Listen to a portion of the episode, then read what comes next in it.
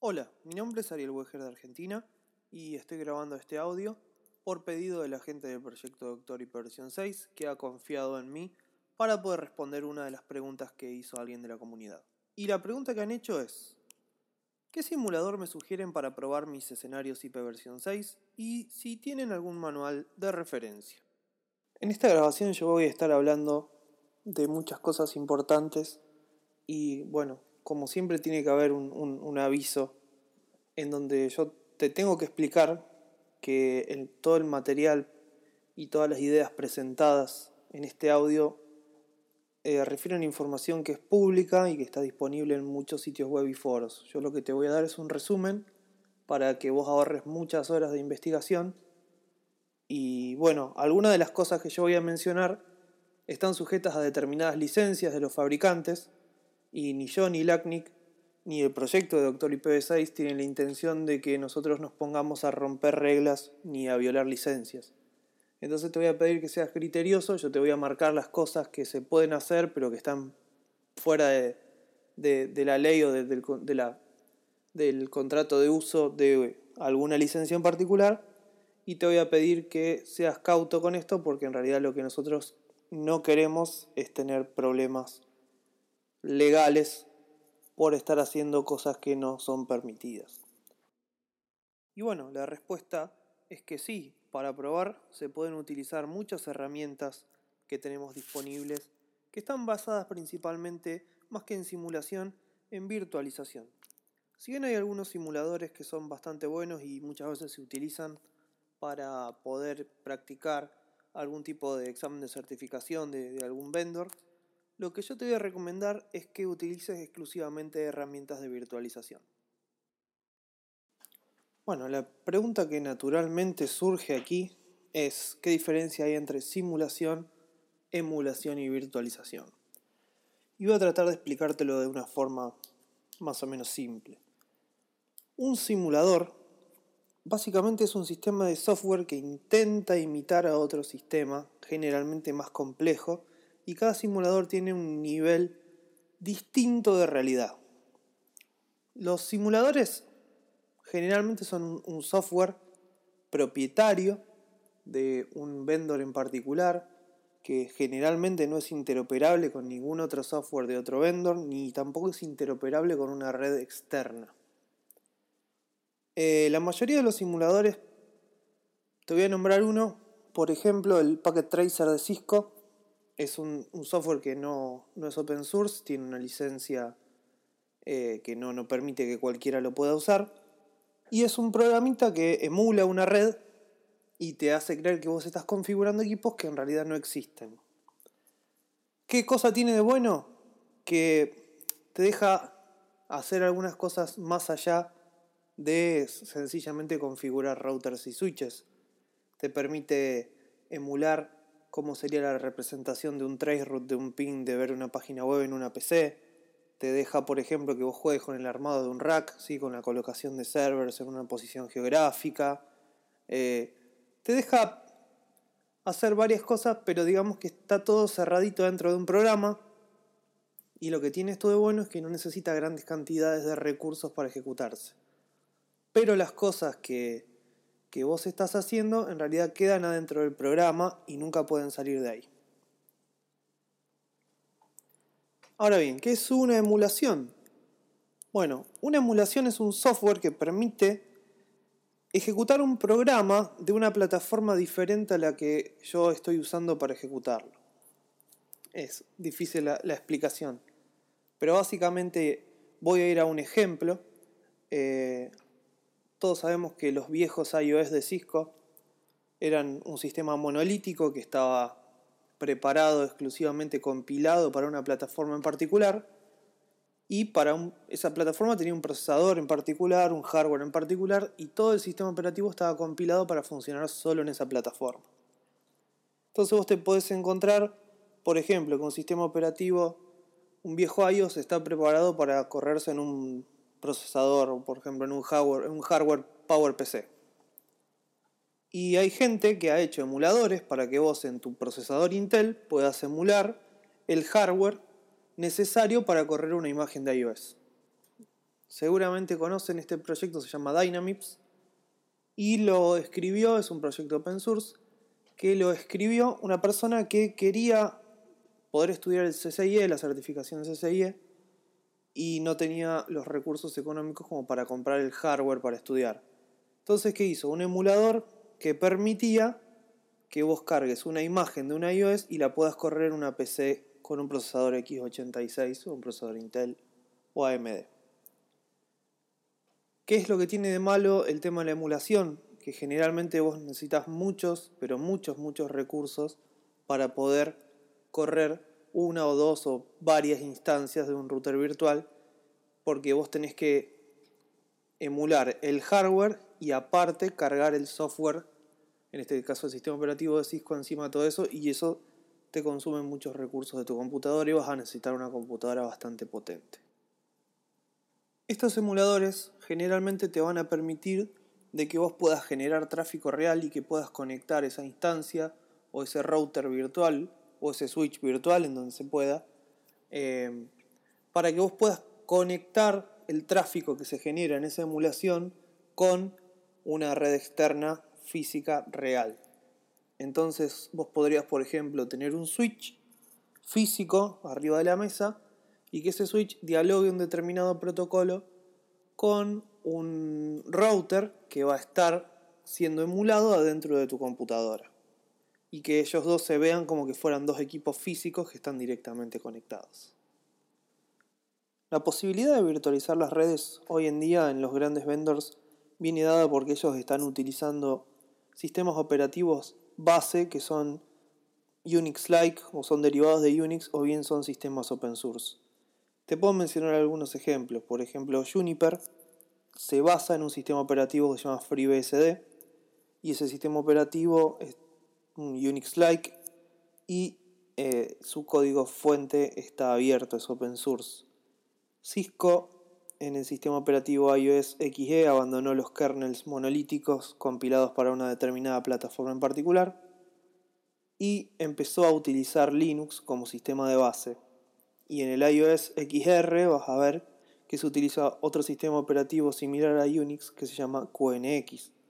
Entonces nosotros empezamos a ver que todos estos sistemas operativos son virtualizables porque están basados en plataformas bien conocidas y no hace falta tener una capa de emulación en el medio. Otro ejemplo que te puedo dar es una marca que ahora está bastante de moda en los ISPs chicos que se llama Microtik y MikroTik también está basada en Linux. Entonces, vos te vas a encontrar que todos esos sistemas operativos se pueden correr como cualquier máquina virtual tipo Linux, tipo Unix, que uno puede correr en cualquier computadora utilizando un hipervisor sin mayores problemas. Cuando hablo de hipervisor, siempre tenemos muchas alternativas. Este, podemos hablar de un hipervisor que salga de, un sistema operativo eh, de Microsoft, este, podemos hablar de VMware, un VirtualBox, podemos hablar de KVM en Linux, de Zen. Eh, en el momento que nosotros usamos virtualización y máquinas que corren sobre plataformas x86 o x64, no vamos a tener ningún problema en poder virtualizar esas instancias. Entonces, de nuevo, lo que yo voy a tener es un pedazo de hardware de mi computadora dedicado a instanciar un sistema operativo de, de red y ese sistema operativo de red, al igual que como hablé en las emulaciones, se puede interconectar ya sea con otros dispositivos emulados en tu misma computadora o bien con otros dispositivos externos. Ahora te voy a contar acerca del proyecto que yo considero es el más útil este, de, los que hay dando vueltas, especialmente para ponerse a jugar y a practicar IPv6. Eh, incluso es un proyecto que, ha nacido aquí en la región. Te voy a pedir que abras un browser y que te dirijas a la página que es http ipv6.br del dominio brasilero ipv corta 6 larga r y ahí te vas a encontrar con la página del NICBR y vas a ver que en la barra de navegación de, arriba, más o menos por la mitad, dice libro IPv6. Al entrar en ese link te vas a encontrar dos cosas. Primero, un libro muy bueno que se llama Laboratorio de IP versión 6. Aprenda la práctica usando un emulador de redes. Y sí, el libro está en portugués, pero para los que hablamos español, realmente se nos hace bastante fácil leerlo y entender qué es lo que quieren decir. Y bueno, si en algún momento no, no, no entendemos alguna palabra o alguna frase, siempre tenemos las herramientas tipo el, Google Translate que nos van a poder ayudar. Este libro está a la venta. si Ustedes lo pueden comprar online y con eso estarían participando y, ayudando a la gente que, que hizo este libro. Y si no lo quieren comprar o no lo pueden comprar, tienen la posibilidad de descargarlo en formato PDF desde la página del ipv6.org. Otra cosa que se van a encontrar y que necesariamente tienen que tener es una máquina virtual que el link dice VM para laboratorios y se van a bajar un archivo .ova y ese archivo se importa dentro de un virtualizador, ya sea VMware o VirtualBox o Parallels o cualquiera sea el que tengas. Y con eso van a poder hacer todos los laboratorios que están escritos adentro del libro. El libro tiene muchos laboratorios pensados para aprender IP versión 6. Se empieza hablando desde Neighbor Discovery, desde direcciones y ustedes pueden utilizar la máquina virtual para ir haciendo cada uno de esos laboratorios y para ir probando cada uno de los componentes de, de IP versión 6. Y es un libro muy bueno porque te va a hacer hacer el laboratorio, te va a hacer configurar las topologías y después te va a ir explicando los detalles técnicos de cada protocolo que hacen funcionar la, red. Así que yo se los recomiendo ampliamente. En el último tutorial que, que hicimos con Alejandro Acosta en La Habana en el año 2016, este, nosotros dimos el tutorial básico de ipv 6 y utilizamos este libro y la máquina virtual eh, para dar la parte práctica. Y realmente a la gente le gustó mucho y yo te recomiendo que empieces utilizando esto, que es una herramienta open source generada en, en nuestra región y que además es por demás de excelente el contenido que tiene. Por supuesto que, como te dije antes, si podés colaborar, compra el libro, si no, bájatelo y bájate la máquina virtual y creo yo que es la mejor opción para empezar a jugar con ipv 6 y con muchas de las técnicas de transición. Bueno, te voy a contar de que si vos podés virtualizar un sistema Linux, vas a poder hacer cualquier tipo de laboratorio, principalmente porque Linux cuenta con un software open source que se llama Quagga. Si, no, si tu distribución no, no lo tiene, lo podés encontrar como Zebra, te voy a deletrear los dos. Quagga es Q-U-A-G-G-A. Y Zebra, bueno, Zebra con Z y B larga. Básicamente Quagga es un fork de Zebra, es, un derivado de Zebra. Y es un protocolo que te instala un sistema de ruteo eh, sobre cualquier eh, sistema Unix, Linux, Solaris, sobre cualquier BCD y básicamente permite que tu Linux o tu Unix dialogue con el resto de los routers de una red para intercambiar rutas utilizando diversos protocolos de ruteo. Quagga y Zebra soportan USPF, versión 2 y versión 3, o sea que soportan IPv6, ISIS, que sabemos que es multifamilia, BGP, RIP, y tiene unos cuantos protocolos más, algunos en desarrollo, otros ya bastante estables, y básicamente te va a transformar tu sistema Linux en una especie de router muy parecido a un router Cisco porque el CLA y el CLI que, te presenta usa el formato que utiliza Cisco para las configuraciones. Entonces te puedes hacer muchas máquinas virtuales Linux, instalar Quagga o Zebra y después interconectarlas en el virtualizador y armar tu propia red. La solución del libro de IPv6 utiliza esta tecnología, entre otras, para poder hacer el trabajo de las simulaciones. Bueno, otra de las tecnologías que se utilizan en la solución del libro de ipv 6 del NICBR es un sistema que se llama CORE, que eso significa Common Open Research Emulator, y es una herramienta que se utiliza para poder tener una visión gráfica ¿sí? de una topología de red que yo voy a ir armando, eh, generando routers, switches, hubs, eh, PCs y haciendo vínculos entre ellos, todo de una forma muy gráfica y cuando yo ejecuto la topología que, acabo de dibujar, en, la misma PC o en la misma máquina virtual donde yo estoy corriendo el emulador este, el Core, eh, se van a generar una cosa que se llaman containers y lo que va a pasar es que yo voy a tener muchos pequeños Linux adentro del Linux que yo estoy usando que se van a ir generando y van a ir conectándose a través de los links que yo establecí. Entonces es algo muy parecido si conoces el Packet Tracer de Cisco.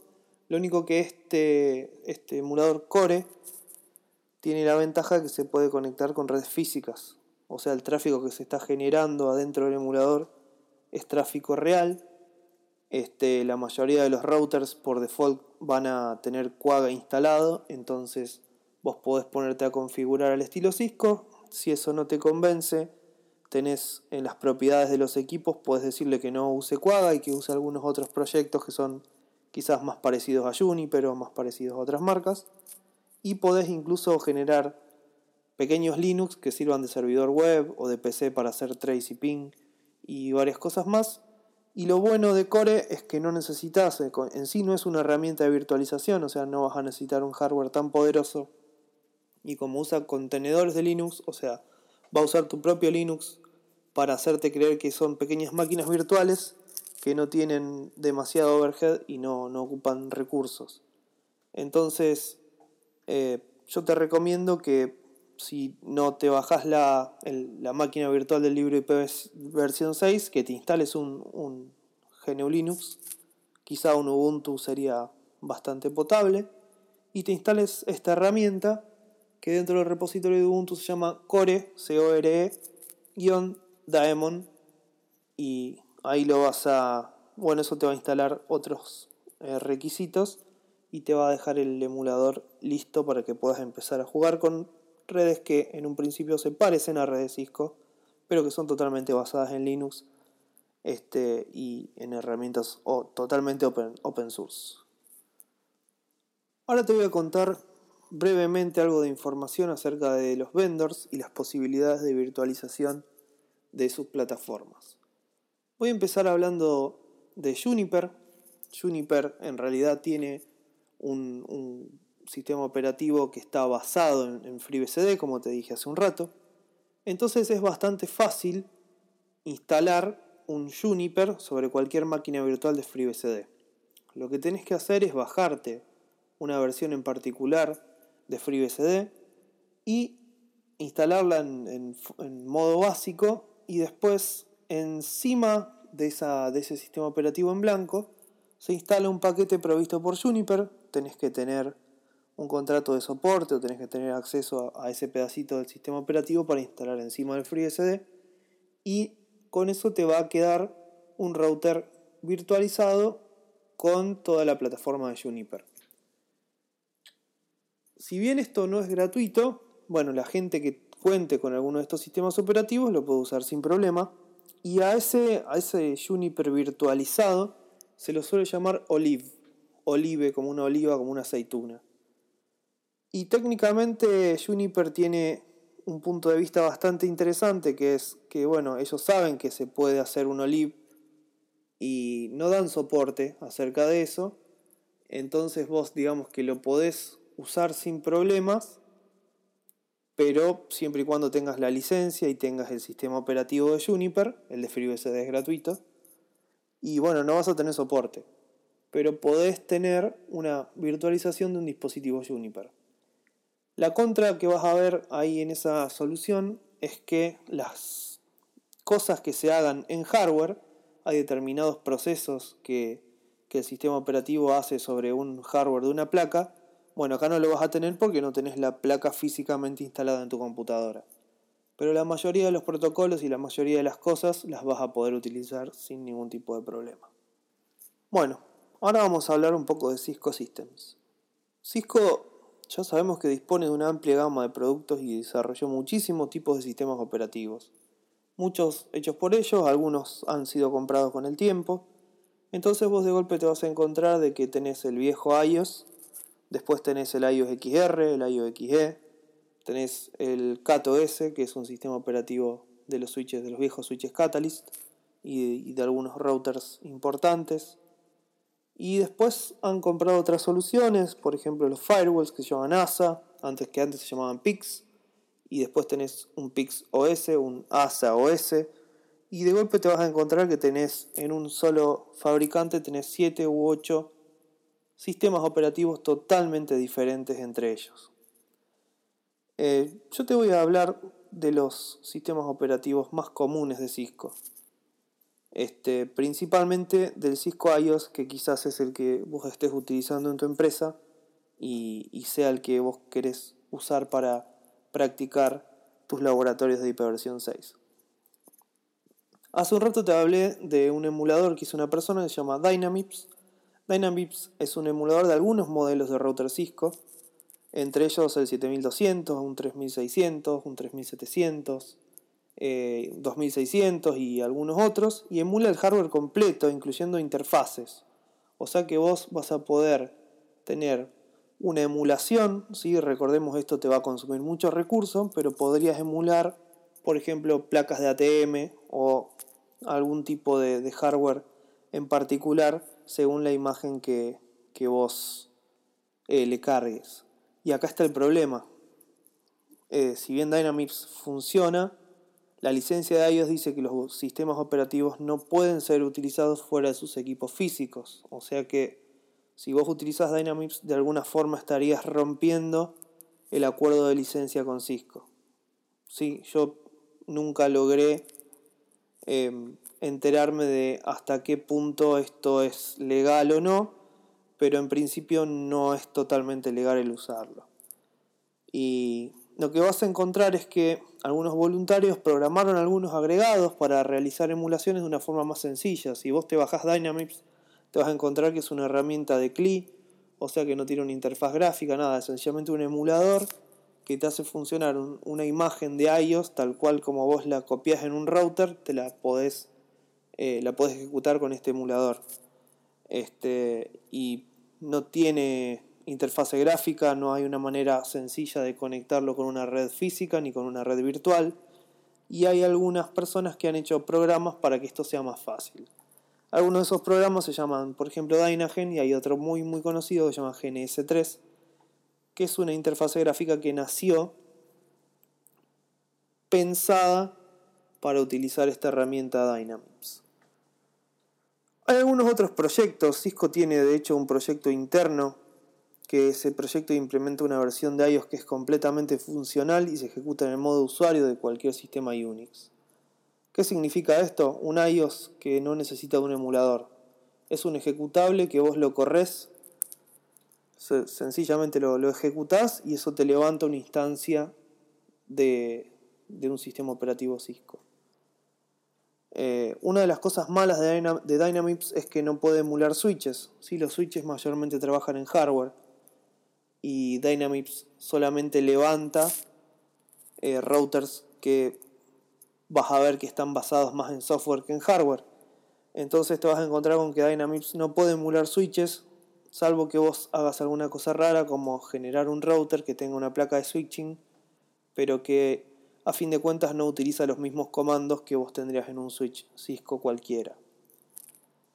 Sin embargo, con este proyecto interno de Cisco, ellos tienen un ejecutable que genera un router, un ejecutable que genera un switch, y no te voy a contar demasiado porque esto es un proyecto netamente utilizable por empleados de Cisco.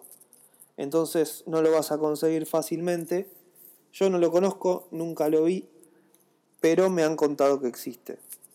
Este, y bueno, vas a ver que eh, los, empleados de Cisco mantienen un estricto secreto alrededor de este proyecto. Si hablamos de firewalls de PIX y de ASA, bueno, eh, ambos corren sobre equipos con procesadores x86 de Intel, entonces, eh, por ende, el sistema operativo es, virtualizable. De nuevo está el tema de la licencia, vos no podrías o no deberías instanciarlo sin el debido permiso. Y en el caso de Pix solamente hace falta el binario del sistema operativo y, poder ejecutarlo o poder instanciarlo. Y en el caso de ASA hace falta el binario del sistema operativo y una imagen de kernel que lo bootea. Y van a ver que en internet hay mucha información al respecto. Siempre recuerden el tema de las licencias. Eh, y bueno, si uno se pone a hacer algunos pasos extra, incluso puede llegar a tener el entorno de gestión gráfico, el SDM o el ASDM, y, lo van a poder configurar de forma gráfica eh, desde su browser, de su computadora. Hablando de Cisco XE, que es el sistema operativo que viene en la línea de equipos ASR 1000 o 12000, por ejemplo, ese sistema operativo está basado en GNU Linux y ustedes podrían, si de nuevo tuvieran el debido permiso, eh, podrían emularlo en VirtualBox sin ningún tipo de problema. De hecho, si ustedes tienen el, equipo físico, el, un ASR 1000 por ejemplo, hay un par de comandos que uno puede poner y se va a encontrar con que el CLI de Cisco se transforma en una shell de bash y ahí uno puede hacer todo lo que se puede hacer en cualquier sistema Linux. Cisco tiene una muy buena solución para hacer prácticas, sí que tiene un costo de licencia, pero es bastante barato y la solución es bastante buena. Se llama VIRL, B corta IRL, significa Virtual Internet Routing Lab. Es una plataforma muy completa de diseño de red y de virtualización que incluye una interfaz gráfica bastante linda en donde vos podés diseñar las, redes y podés controlar los escenarios. Tiene un motor de configuración, o sea que vos podrías armar una red y decirle, por ejemplo, que los peers de BGP se armen solos o los, los protocolos de ruteo se armen automáticamente y las IP se configuren automáticamente, cosa que eso te ahorra mucho tiempo de preparación de laboratorio. Y bueno, eh, este proyecto es, bastante raro porque utiliza una cosa que se llama virtualización anidada. O sea, vos pagas la licencia, te vas a bajar una máquina virtual y esa máquina virtual adentro tiene otro virtualizador y cada router Cisco, cada switch Cisco que se ejecuta ahí adentro se ejecuta como una virtualización adentro de la máquina virtual. Y esto necesita recursos bastante importantes pero vas a poder jugar con casi todas las versiones actuales de los sistemas operativos de Cisco, o sea, vas a poder armar laboratorios con Cisco eh, iOS XE, con XR, vas a poder utilizar switches, vas a poder utilizar NX, ¿sí? Eh, vas a poder generar firewalls ASA, vas a poder, incluso podés virtualizar sistemas operativos enteros, entonces podrías meter adentro de ese Virtual Internet Routing Lab podrías meter máquinas con Windows o con Linux que generen servicios o bien que se utilicen para probar las topologías. ¿Sí? Toda esta plataforma eh, corre sobre un software que se llama OpenStack, que es un software de virtualización muy pero muy potente. Bueno, hablemos de MikroTik. MikroTik es un vendor que hoy en día se está haciendo bastante conocido, sobre todo en los ISPs chicos y hace hardware bastante barato y bastante confiable. Esta gente se basó casi enteramente en el código fuente de Linux para hacer su sistema operativo que se llama Router OS. Tiene bastante soporte de lo que es IP versión 6, eh, les diría que demasiado, y ustedes lo van a poder probar de varias maneras.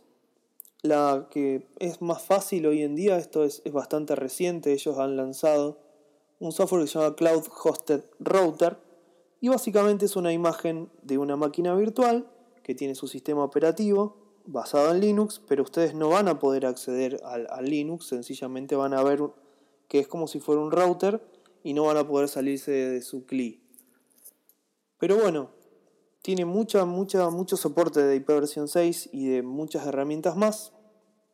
Se lo pueden bajar desde la página microtic.com barra download. Al momento no hay que pagar una licencia, dicen que solamente por ahora, este, y esta máquina virtual no la van a poder utilizar como un router de verdad porque está limitada en la cantidad de tráfico que puede pasar.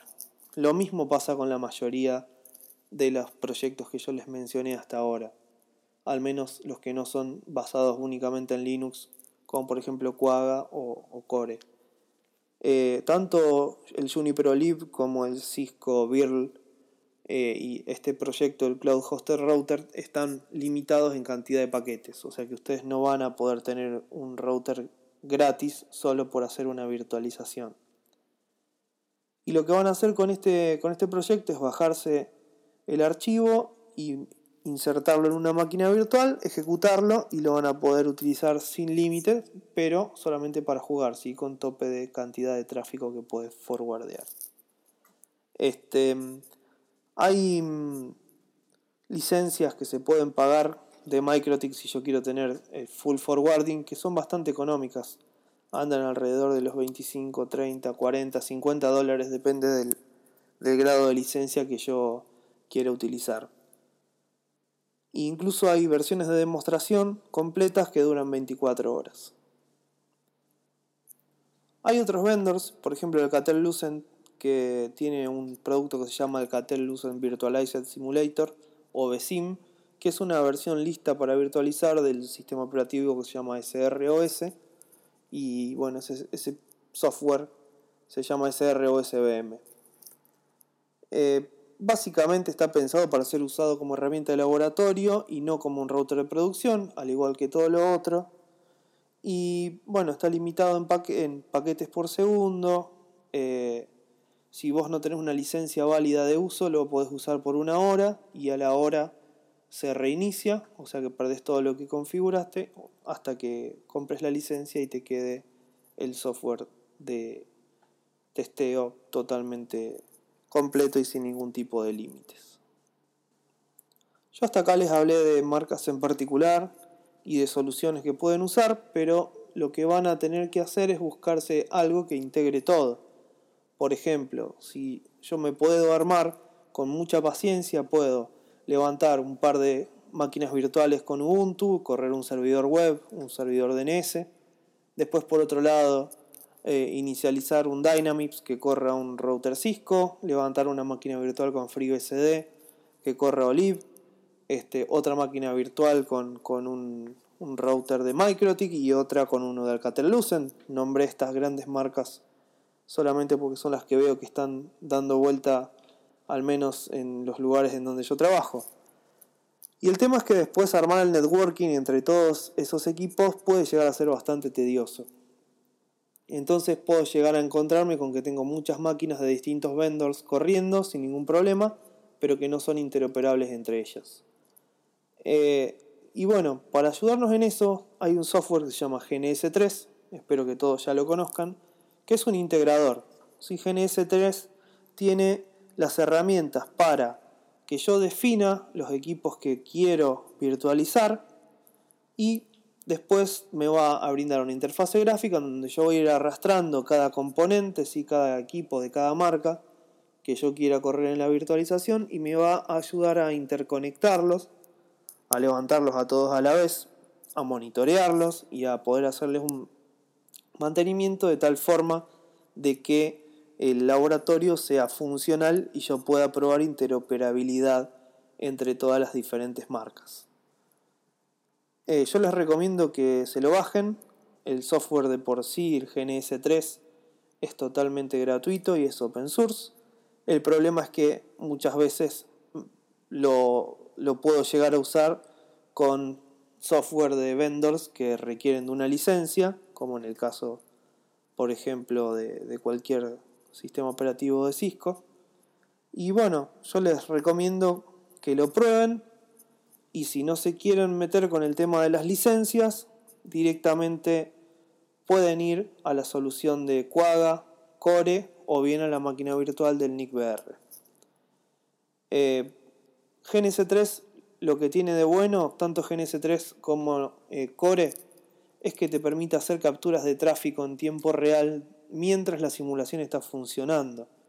Entonces vos a medida que, integras dispositivos, puedes empezar a capturar tráfico y ver ese tráfico real que se está cruzando entre, entre los equipos en la simulación y puedes aprender mucho más de lo que de lo que podrías hacerlo si tuvieras equipos físicos en donde tenés que hacer otras cosas más complejas para analizar el tráfico que cruza los equipos. Espero que esta información les haya sido útil, que no haya sido muy aburrida. Ante cualquier duda se pueden contactar con la gente de Doctor IPv6 para que nosotros hagamos una extensión de todo esto que yo les conté. O conmigo directamente me pueden contactar eh, en mi dirección de correo electrónico que es ariel.weger.net. Es ariel.weher.net o directamente por Twitter arroba arielweger o bien en cualquier evento de LACNIC probablemente me vayan a encontrar en el pasillo y podemos charlar de lo que ustedes quieran. Muchas gracias por haberme escuchado.